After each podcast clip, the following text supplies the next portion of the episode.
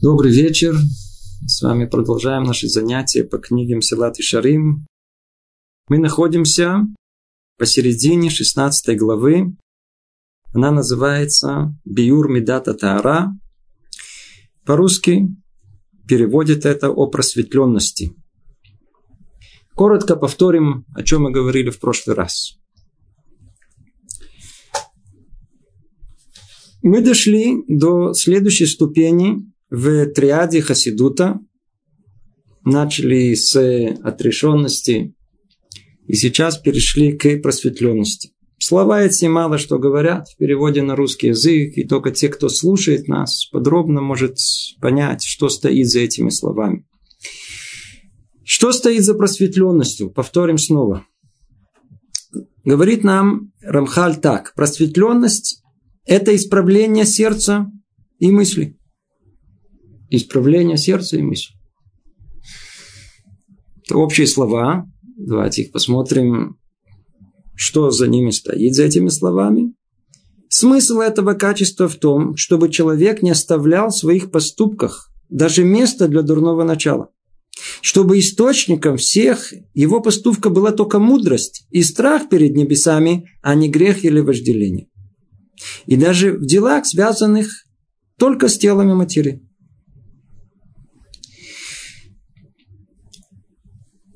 Физику мы все с вами в школе учили. Не придет любое тело в движение до тех пор, пока на него не будет оказана какая-то сила. Не пробудится человек чему-либо до тех пор, пока какая-то сила не пробудится у него в сердце. Весь вопрос. Когда человек что-либо делает, и мы видим, он говорит, деяние производит, какая сила пробудилась? Что его толкает? На уровне, о котором мы сейчас говорим, там, там, это очень-очень высоко. Очень высоко. Это не должно быть э, ни грех, ни, вож... ни стремление к греху, ни вожделение, а только мудрость и страх перед небесами. Это должно быть единственной силой, которая толкает человека к этому поступку. Тяжело нам это понять. У нас за каждым нашим поступком и словом обязательно кроется какое-то вожделение. То есть мы чего-то хотим добиться, то ли удобства, то ли наслаждения, поесть. А если поговорить, то наслаждение пустого разговора. И в основном, чтобы обратили внимание, как мы хорошо говорим, то есть почет. Человек все время движим э, силами, которые, увы, нечисты. А уровень просветленности уже требует э, быть повыше этого, чтобы двигательная сила была совершенно другая. Становится яснее, что тут сказано, смысл этого качества в том, чтобы человек не оставлял в своих поступках даже места для дурного начала. Не дурное начало должно двигать человека. Чтобы источником всего его поступка была только мудрость и страх перед небесами. Это основное, что должно быть. Мудрость и страх. А, а, а разум человека, он должен быть настолько крепок, чтобы он был э, источником и причиной всех деяний, слов, мыслей человека. Не только разум, страх перед небесами, благоговение, любовь к нему. Обратите внимание о том, что это относится не только к исполнению мицвод. Ведь если это только касалось бы самой мицвы, то вне всяком сомнении, как мы дальше увидим, в исполнении ее требуется огромное усилие, чтобы осуществить эту мицву, выполнить ее лишем шамаем во имя самого Творца. А тут подчеркивается, что это не только во время самой мицвы. Это, что называется, такое, знаете, ни туда, ни сюда. Человек, оказывается, находится в этой ситуации большую часть времени. Если мы просто посмотрим на нас самих.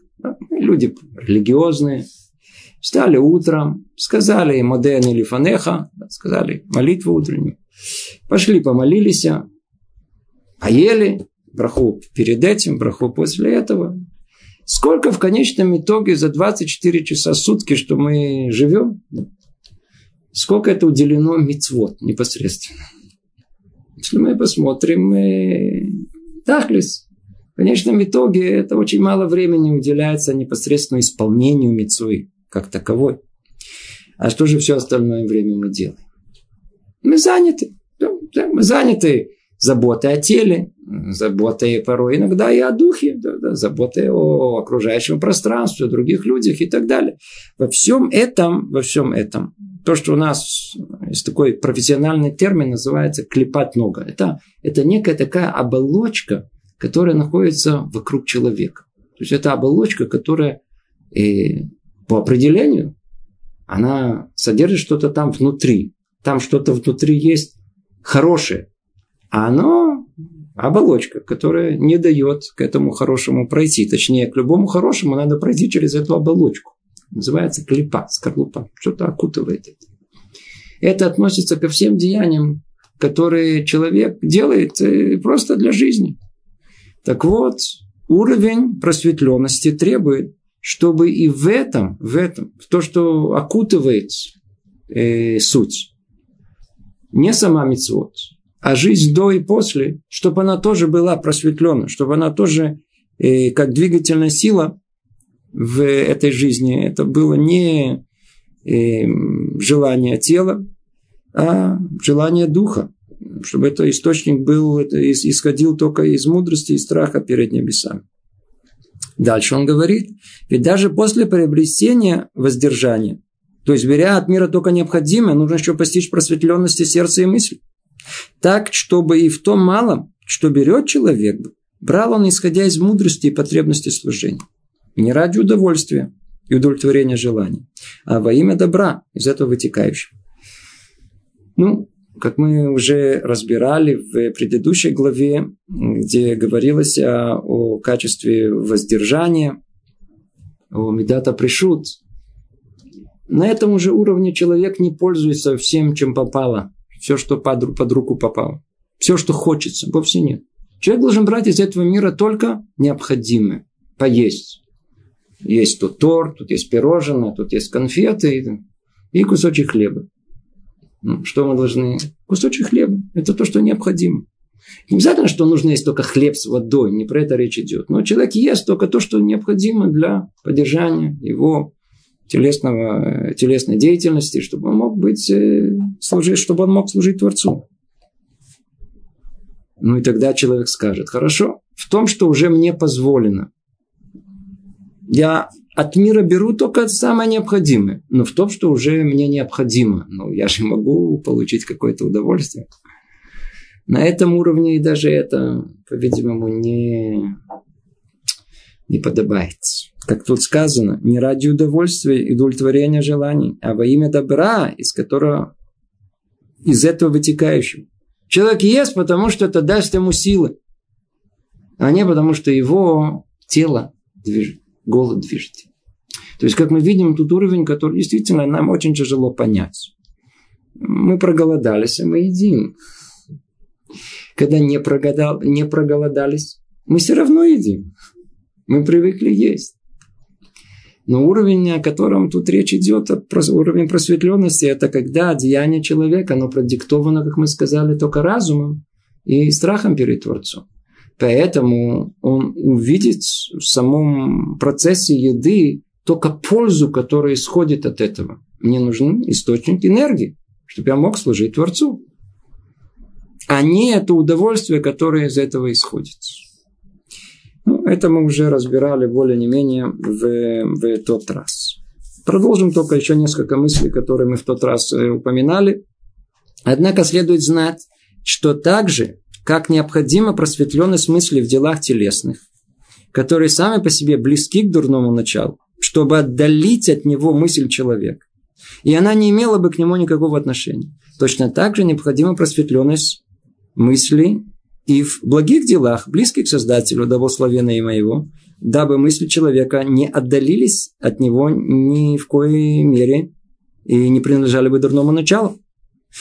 Теперь это еще один этап мы только что сказали, что э, вот эта просветленность и чистота во всем, когда источником что человек производит, это источник это должен находиться только в разуме человека и в страхе перед Творцом.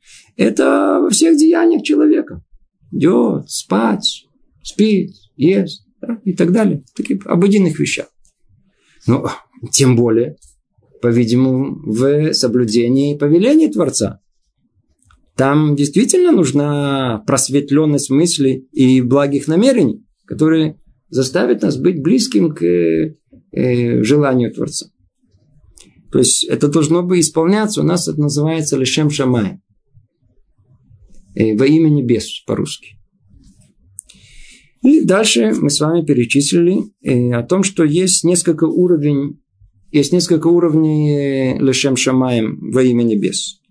Первый уровень это уровень, когда нельзя его сказать, что это во имя небес, наоборот, это не во имя небес. Совсем, совсем не, не, для, э, не для Творца, а для каких-то своих внутренних э, потребностей. Как это называется? Называется не во имя небес. И худший из них это служить вообще не ради служения, а ради обмана людей, ради почести и денег. То есть речь идет о крайнем и религиозном человеке. Мы таких практически, я не знаю, может быть, вы встречали, я лично не встречал. Ну, наверняка они есть. Видите, тут говорят. Это человек, который живет еврейской жизнью, он соблюдает митцвот, он может учить Тору, но все это делает, только, знаете, для того, чтобы просто он занимается полным самым обманом. Для чего? Только для того, чтобы то ли потому, что возможности другой нету, а это единственное место, где платят. Или потому, что его потребность колоссальной почести, его там уважают из-за этого. То есть, когда он учит Тору только по единственной причине, потому что ему кто-то сейчас подойдет, похлопает плечу и скажет, смотри, Гриш, ну ты молодец, смотри, ты хорошо учишься. И это единственная двигательная его сила – как тут сказано, лучше, чтобы он не родился. Тут сказано гораздо хуже. Но ну, лучше, чтобы не родился. Это нежелаемая дорога, по которой мы должны идти. Над ним стоит уровень чуть повыше. Мы сказали, это другой вид не во имя небес. Это служение ради награды.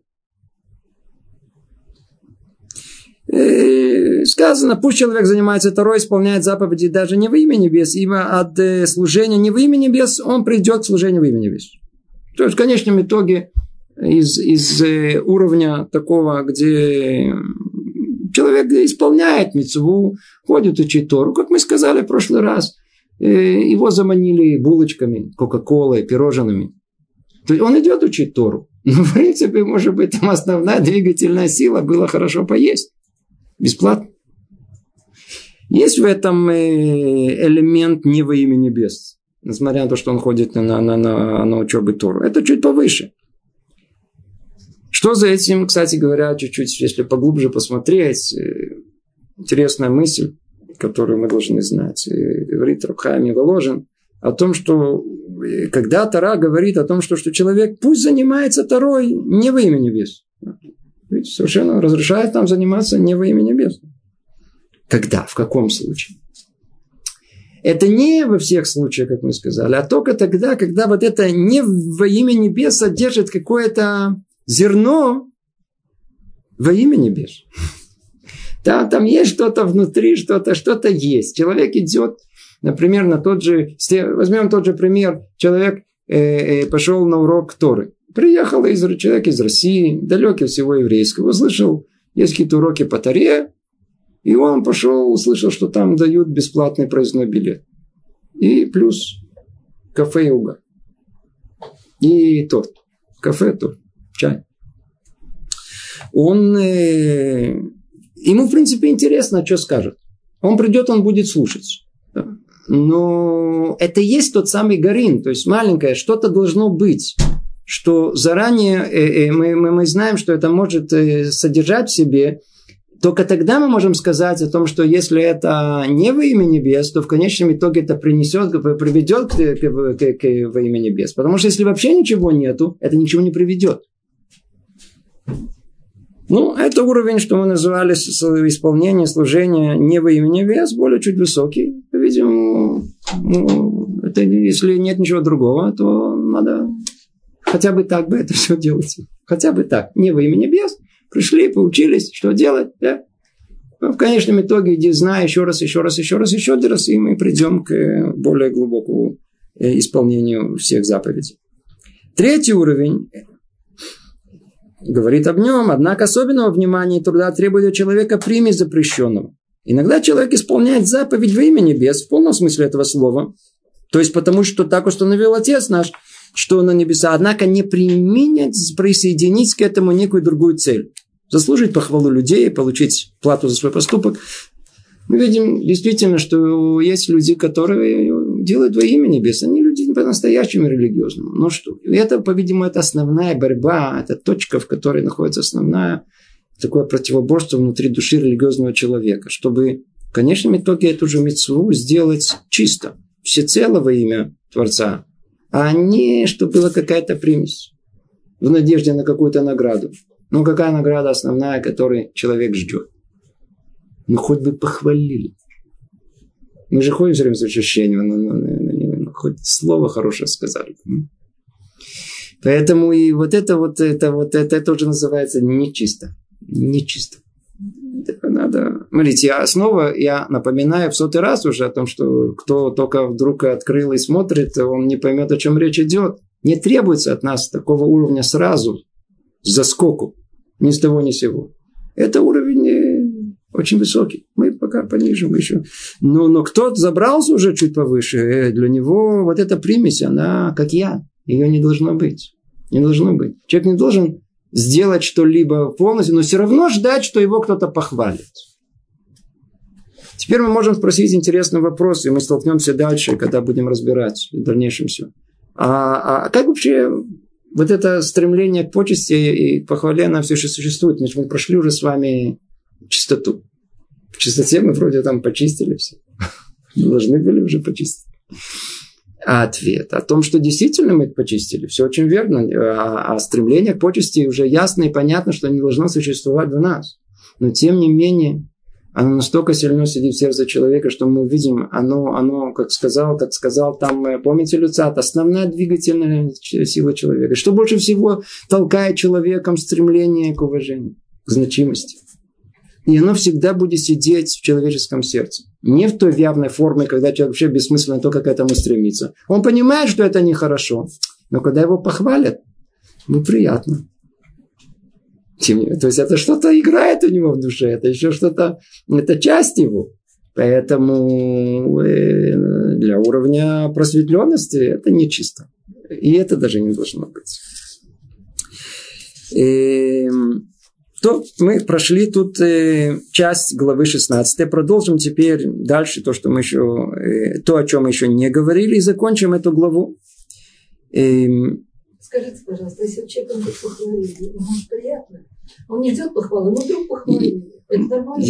Это нормально, все очень хорошо, спокойно, я только что предупредил. Наше занятие не для нас. Мы просто уже долго-долго занимаемся. И вы сейчас пришли к концу. А мы уже не тем занимаемся. Мы уже прошли все этапы, когда мы уже говорим о чем-то очень высоком. Я знаю, что это может снова и снова нас э, привести в заблуждение. Но э, мы будем говорить хотя бы, чтобы знать о том, кем мы должны быть, там, где на очень высоком месте. А если вам приятно, что вам хвалят, ничего страшного нет. Все нормально. Спокойно, наоборот, хорошо. Единственное, что надо над собой работать, что если вас не похвалили, чтобы это не привело ни к обмороку, ни к, э, к обидам, ни к расстройствам. Итак, человек должен, как мы видим, во всех областях своей жизни быть чист. Он должен быть просветленный, как мы сказали, в помыслах, мыслях, и в исполнении митцвот, и в повседневной жизни. Какая сила, которая подтолкнет ему к этому?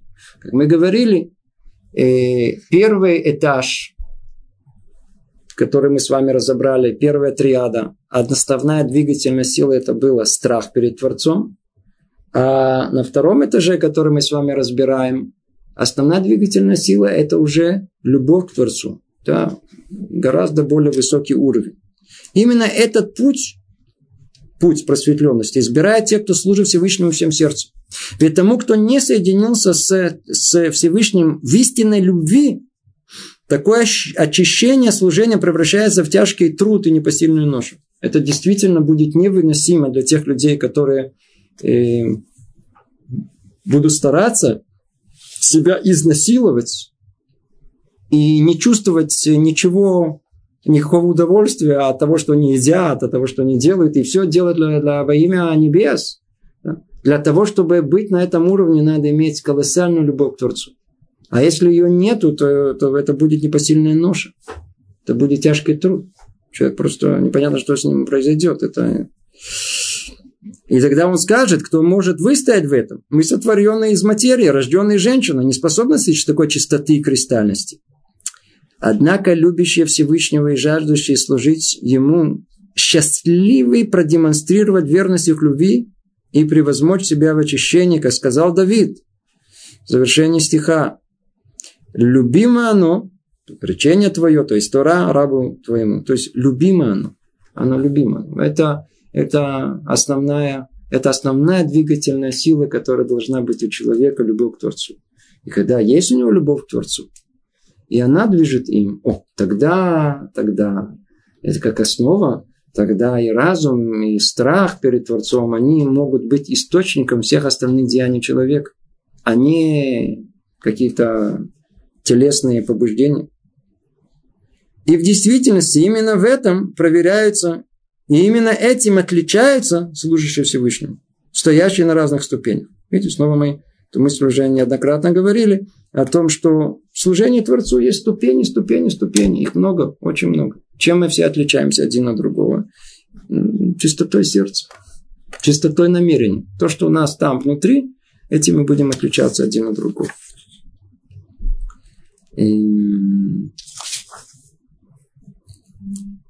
Тот, кто сумел лучше очистить свое сердце, тот ближе и любимый Всевышнему. Благословенного имя. Это вещь совершенно очевидно. Мы же ищем близости к Творцу. Что мешает нам приблизиться к Нему? Наши желания. Наши желания. Во всех областях.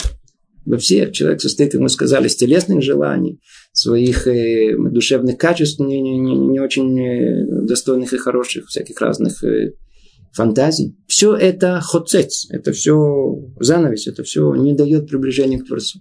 Чем больше мы это уберем, тем ближе мы будем к Творцу.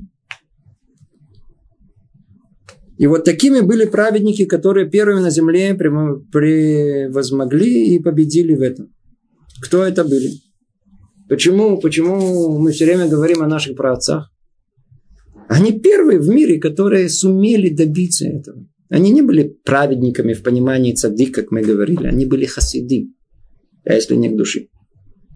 Они добились вот этой чистоты сердца. Очистившие свое сердце перед Всевышним. Вы об этом предостерег Давид, сына своего, царя Шлумо. Ведь все сердца целиком требует Творец, и всякое устремление мысли понимает. все перед Творцом открыто. Куда ты, куда ты лезешь? Куда? Ну, милый, цадик, хорошо. Но когда человек берет какое-то устражение на себя и начинает искать какой-то свой особый путь, кого обманываешь? Перед Творцом все открыто. Там требуется полная чистота. Это уже то место, где продвижение еврейской жизни становится опасным. Там или чисто, и все хорошо, и тогда человек поднимается очень высоко, или он с большой высоты очень сильно и низко падает. И также сказали наши мудрецы, будь благословена их память, милосердный взыскивает сердце. Это предложение, которое вы услышите постоянно. Рахмана либо бой. Это на арамейском языке. А Творец милосердный, он сердце хочет. Он хочет сердце человека. Это основное, что он хочет. Он не хочет чего-то другого. Он хочет его полного сердца.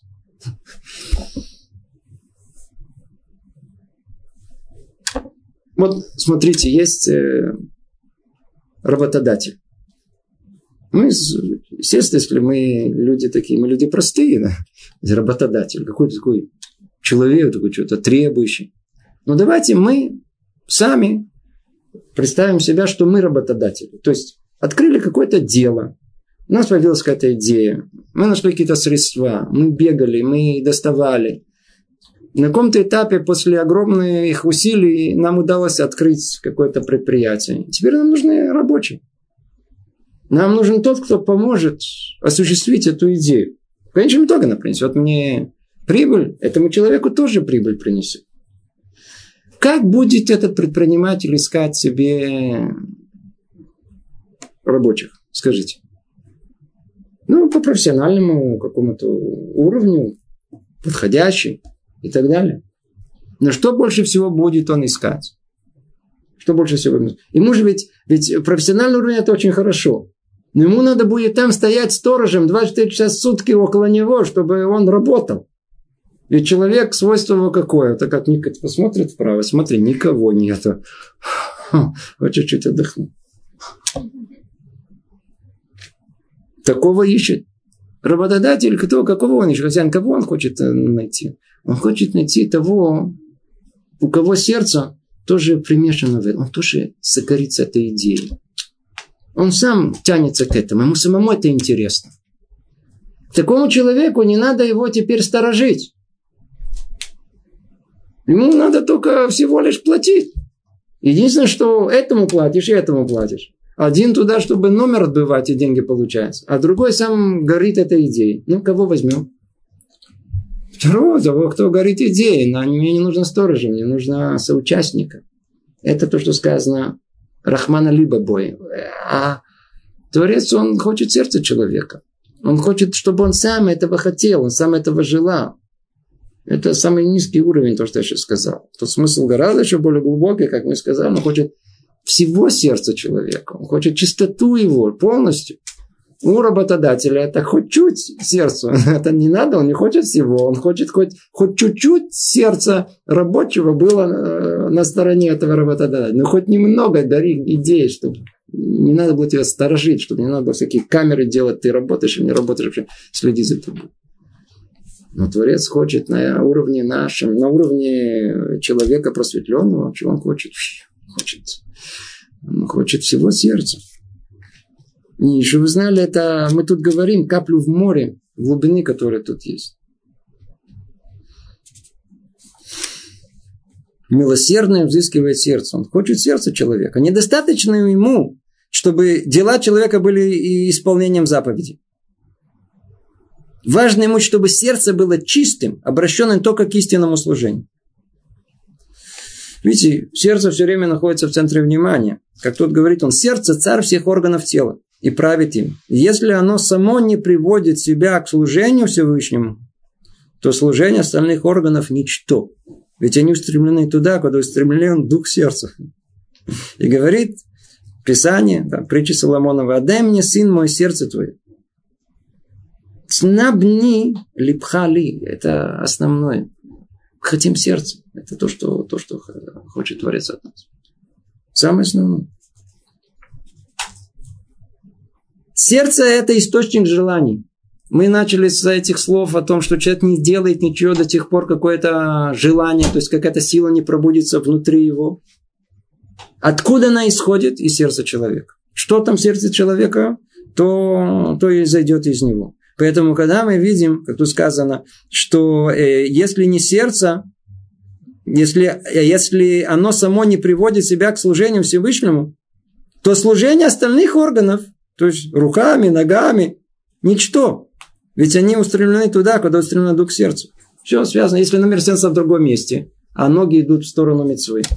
Или руки, а руками мы делаем мецву. Ну, какой смысл в этом есть? Все же идет за, за духом сердца. Снова и снова мысль, которую мы повторили уже много-много раз. Смысл просветленности, он в том, чтобы все деяния человека, то ли во время исполнения и повелений Творца, то ли в обыденной жизни, они были устремлены в чистоте своей, в помыслах своих, во имя, во имя Творца. Все. Да, то есть, чтобы это в простых деяниях источником силы, толкающей человека, не было вожделение человека, его дурное начало, а мудрость, разум и страх перед Творцом. А в митцвот, чтобы они были сделаны, то есть все повеления Творца были сделаны во имя Его. Рашем Шамай. И, ну, тема эта сама колоссальная, огромная. Я надеюсь, что кто хоть чуть-чуть уже сталкивался с еврейской мыслью, знает, что мы тут э, просто притронулись к целому океану. Ну, пару капель мы попробовали выпить. Надеюсь, что они не были соленые. И перейдем к 17 главе о пути приобретения просветленности. Снова должен не то что извиниться, но сказать о том, что мы с вами идем гораздо быстрее, хотя бы по той причине, что, как вы понимаете, так как это не для нашего уровня, то для общего знакомства это, нам достаточно только ознакомления с самим текстом и чуть-чуть расширить мысли, которые тут есть. Просто мы знали, о чем речь идет. Итак, о путях приобретения просветленности. Это наша тема, глава 17. И эм, путь достижения этого качества легок для того, кто уже приложил старания в достижении качества, о котором мы говорили раньше. Не всяком сомнении, если человек, он э, осторожен, и он э, э, проворен и быстр, расторопен, то ему легче будет чуть-чуть освоить качество э, чистоты. Но если он во всех этих трех составляющих уже поднялся над ними, да, то есть он уже прошел и освоил, то ему, естественно, будет, если он осторожен, ему будет гораздо легче освоить качество э, пришут, э, воздержанности. Э, если он и добился и этого, то ему будет э, намного легче добиться и качества под названием просветленность, то, что он говорит. Ведь если человек вглядится внимательно и вдумается в ничтожность наслаждения блага этого мира, как я писал об этом выше, он презрит их и будет воспринимать их не иначе, как зло. Печальное следствие темной, грубой материальной природы.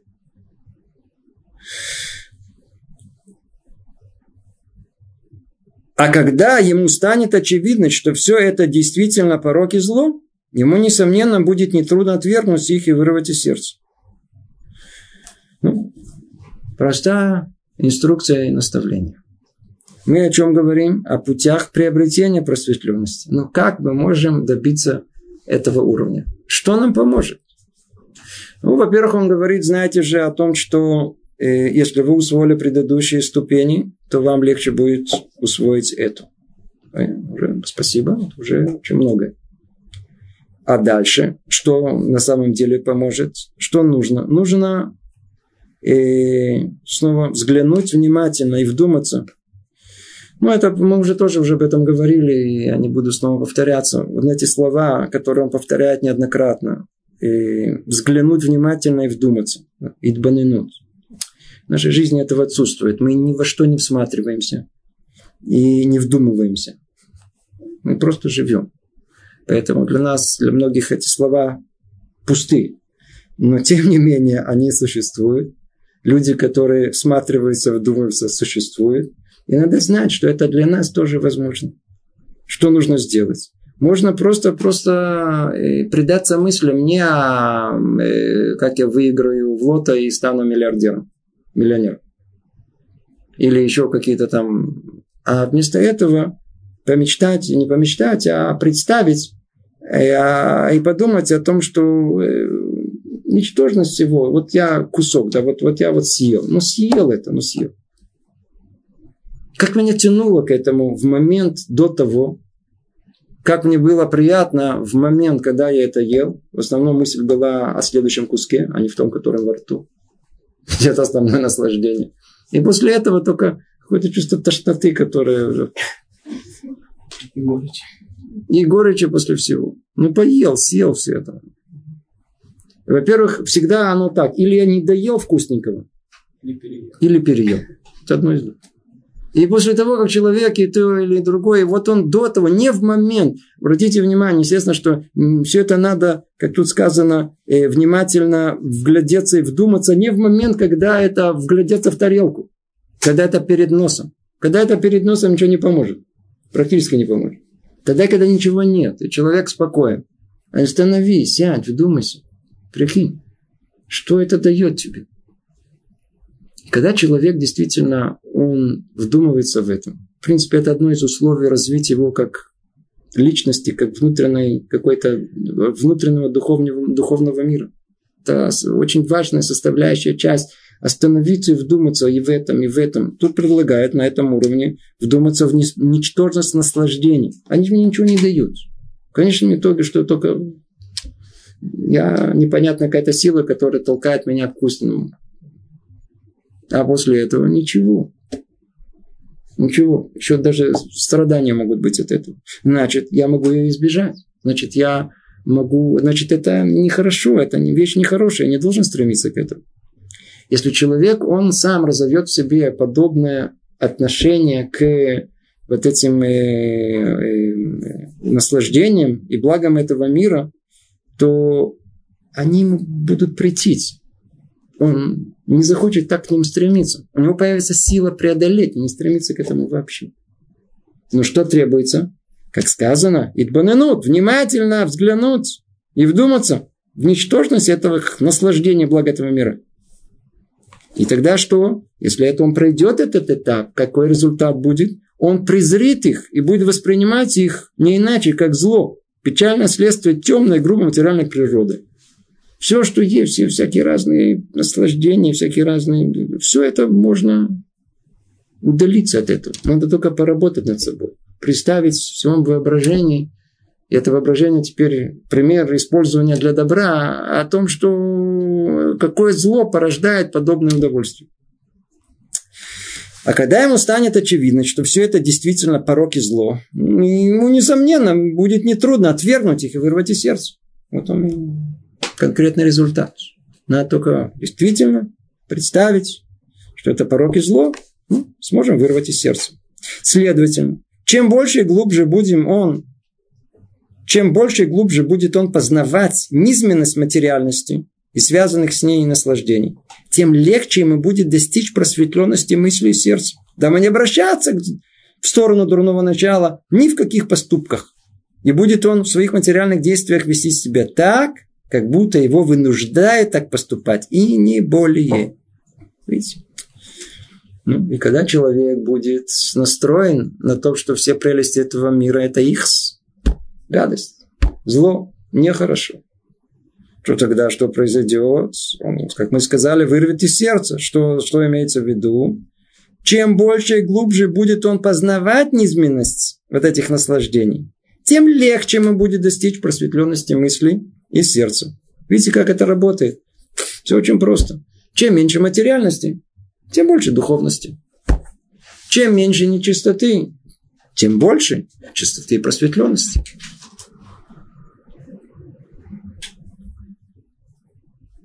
То есть, сколько мы не будем работать над собой, какая-то часть вот этого дурного начала, вожделения человека всегда где-то там остается в корне вот этих двигательных сил человека.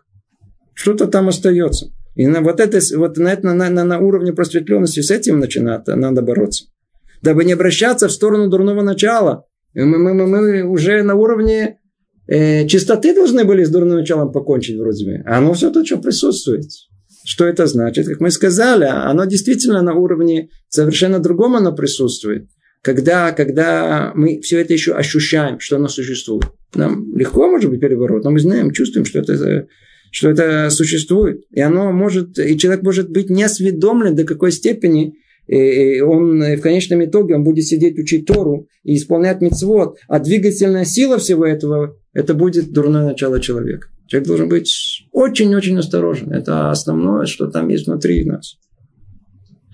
Поэтому, как тут сказано, если он будет, будет работать над собой, внимательно вдуматься в ничтожность наслаждения благ этого мира, о, легче ему будет достичь просветленности мысли и сердца.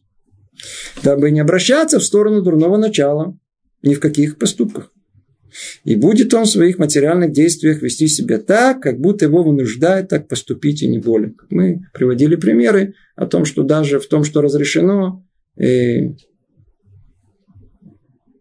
нежелательно, на этом уровне человек не должен чувствовать наслаждение. То есть, а как себя чувствовать? Как будто вынуждает так поступить, и не более. Я ем, вынужден. Там, или какое-то удовольствие, которое, оно как бы попутное э, которая неизбежна. Ну, меня заставили, что я могу делать.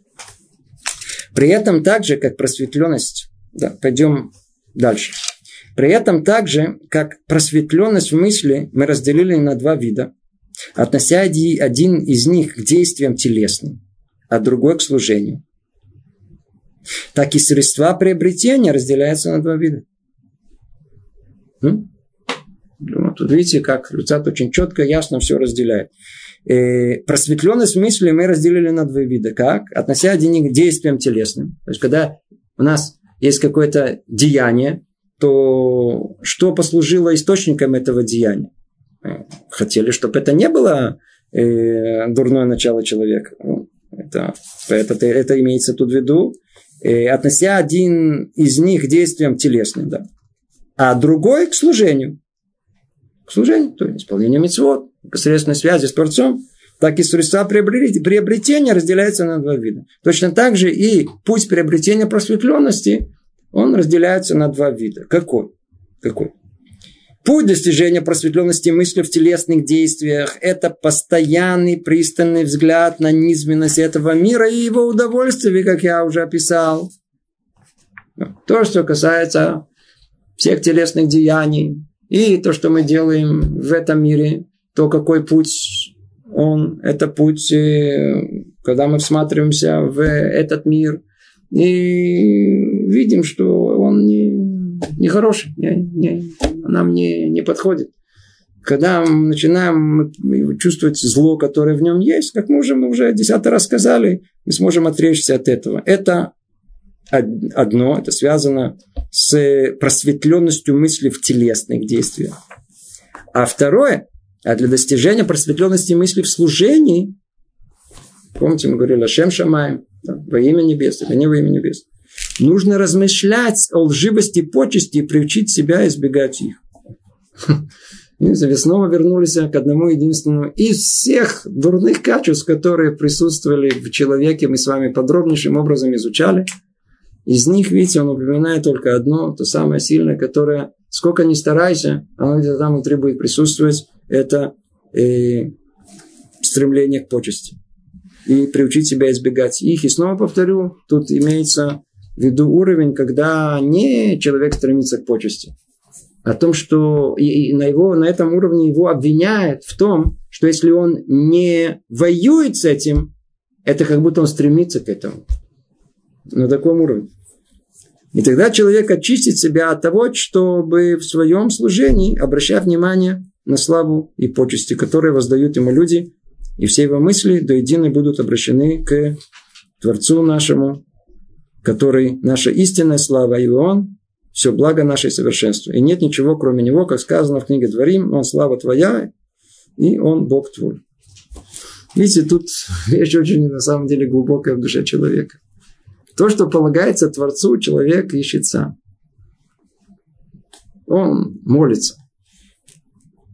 Вся молитва, она состоит из восхваления к Творцу. Теперь он молится, как мы сказали, и он так молится.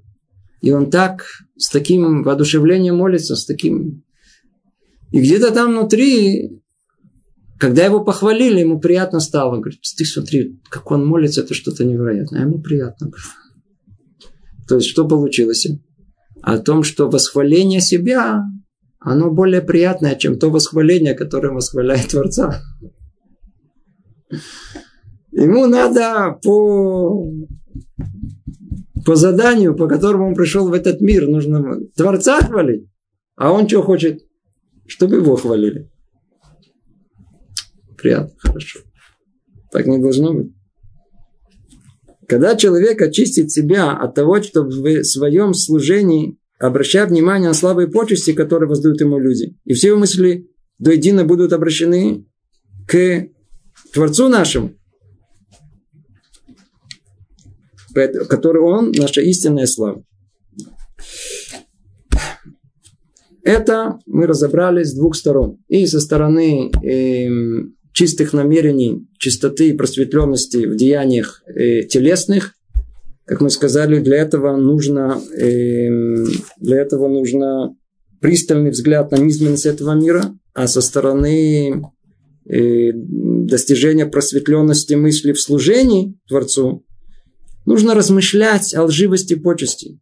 и приучать себя избегать их. То же самое, избегать, и думать, и размышлять о том о зле, которое заключено в стремлении к почести человека. И человек будет избегать из этого.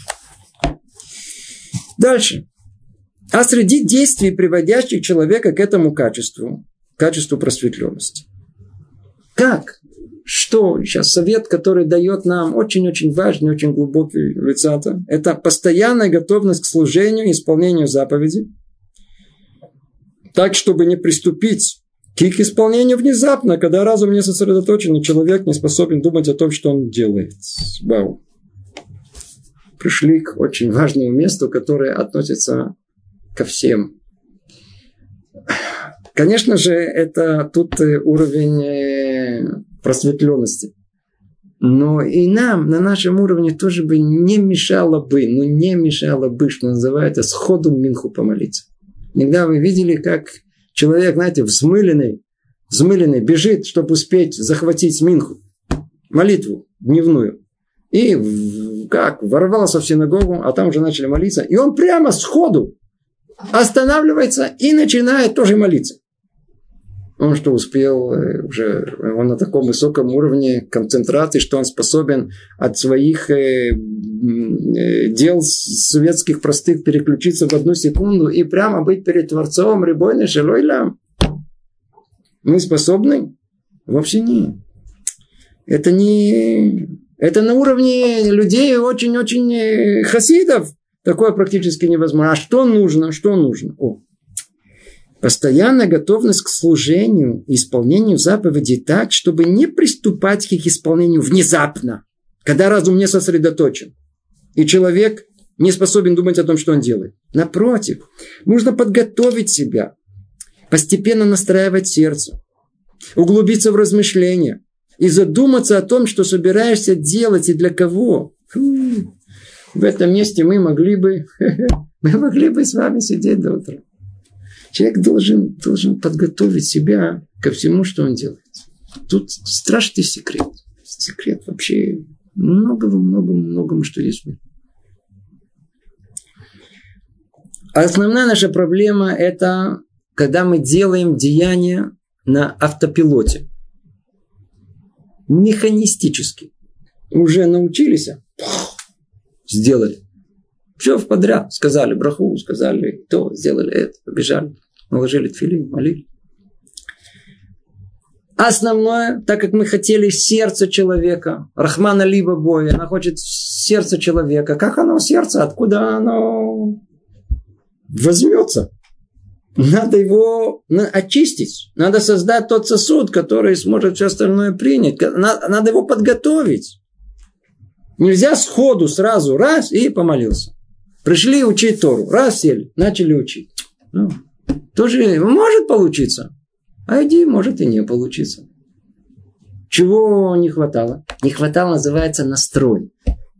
Настрой – это вещь, которая должна быть абсолютно во всем. Мы иногда делаем тут э, занятия подготовки к семейной жизни. Для молодых ребят, молодых девушек. основная часть в чем состоит? Чтобы был правильный настрой на построение семейной жизни. Чтобы было какое-то правильное настроение, с чем мы придем к той точке отчета, куда начнется все.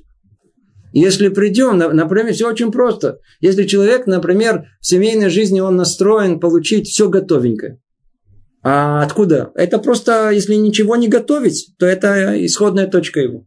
Он приходит получить от семьи все готовое.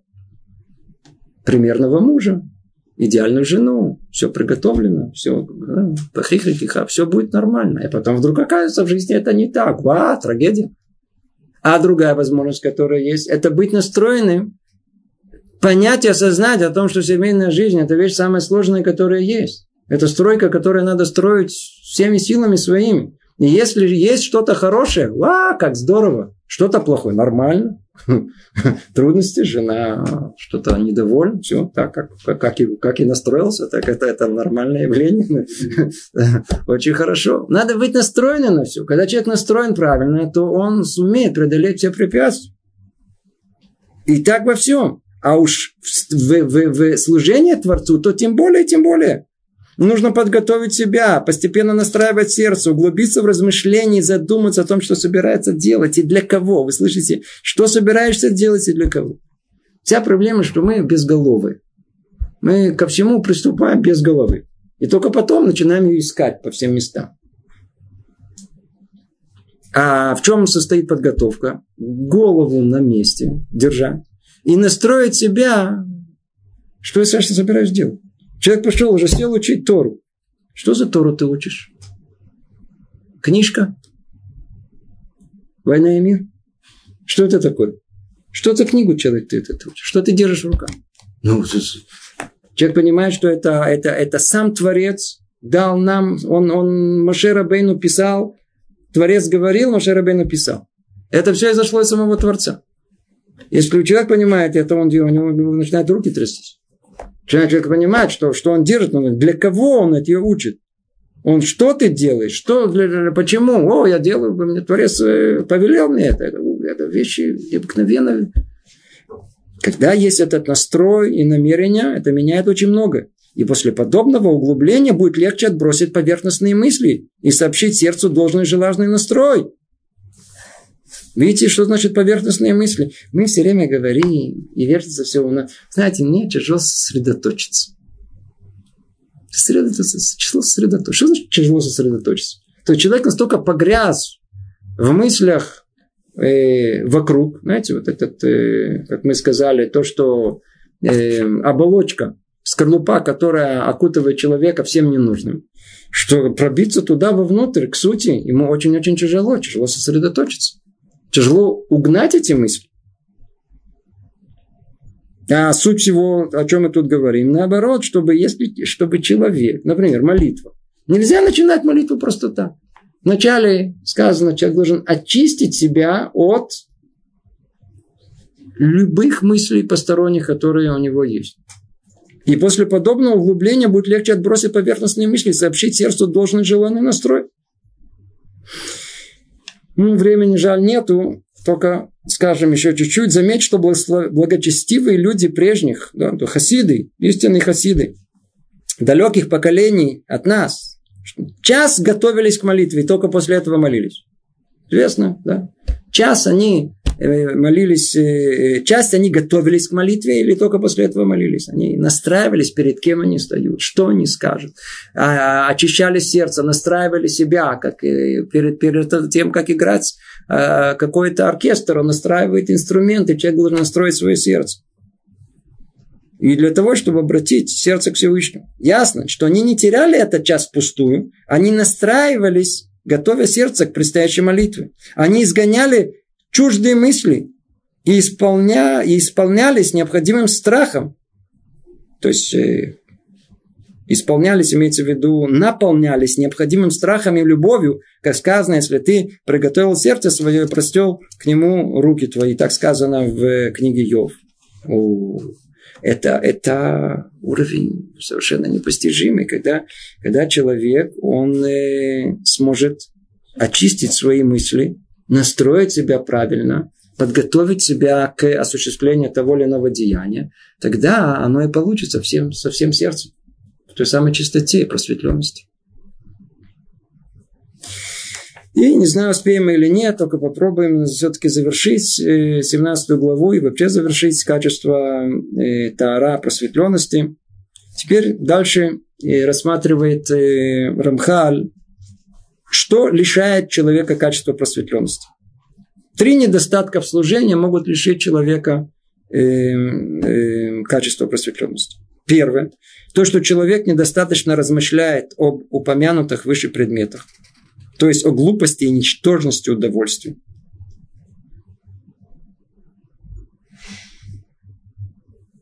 Как мы уже много раз сказали, человек не уделяет этому времени вообще не уделяет этому времени, что же он э, удивляется, что он стремится к этому. Что же удивляет, что не может сосредоточиться.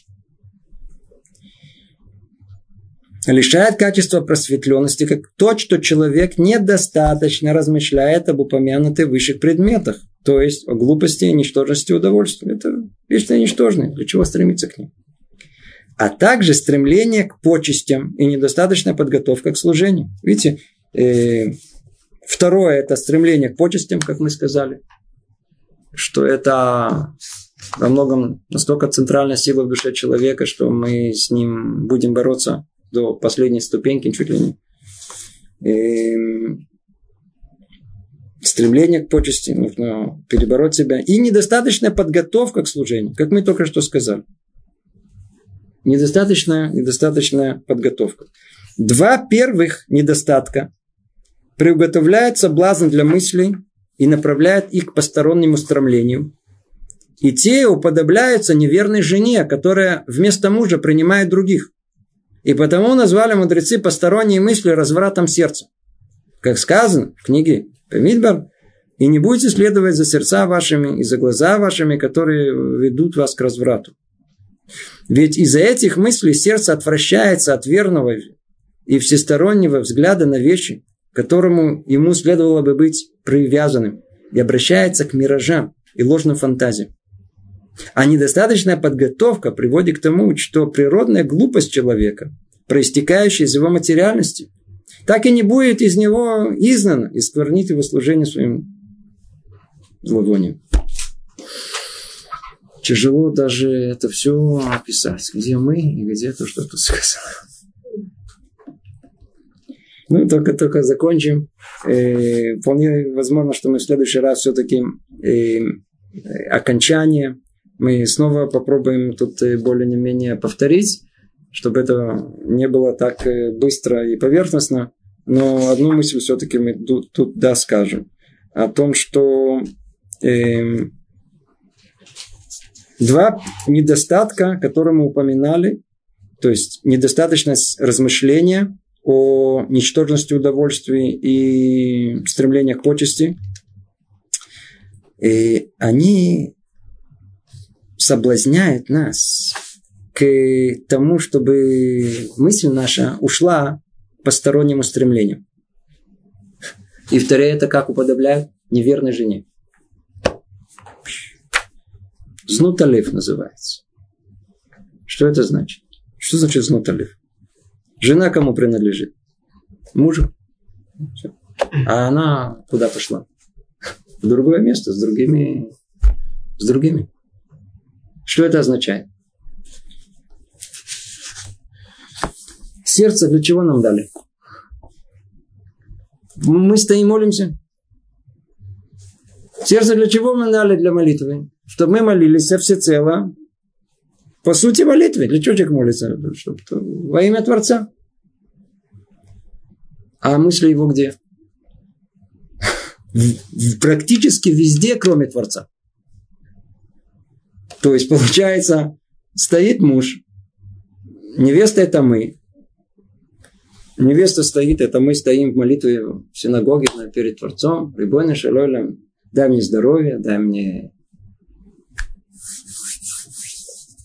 И прямо под хупой, прямо тут же на месте, где наши мысли? С женихом, с э, мужем? Он тут прямо стоит. Куда? Один в банке, другой там какие-то фантазии свои, третьи дела. Человек занят, у него должен успеть то, успеть это. Далек сказано страшная вещь. Это знуталев. То есть это вообще не в том месте, это не, не, не, не с мужем. Я не хочу сильно нас пугать снова. Это уровень очень высокий уровень просветленности. Но тем не менее, нам это, может быть, чуть-чуть тоже поможет на нашем уровне, где мы находимся. Знать о том, что отклонение, вот это, вот эти посторонние мысли, как иногда, знаете, спросили посторонние мысли. Это пришел э, один ученик к большому раввину и говорит, Рав, когда я молюсь, у меня все время мешают посторонние мысли. Ответил ему Рав, это не посторонние мысли, это ты и есть.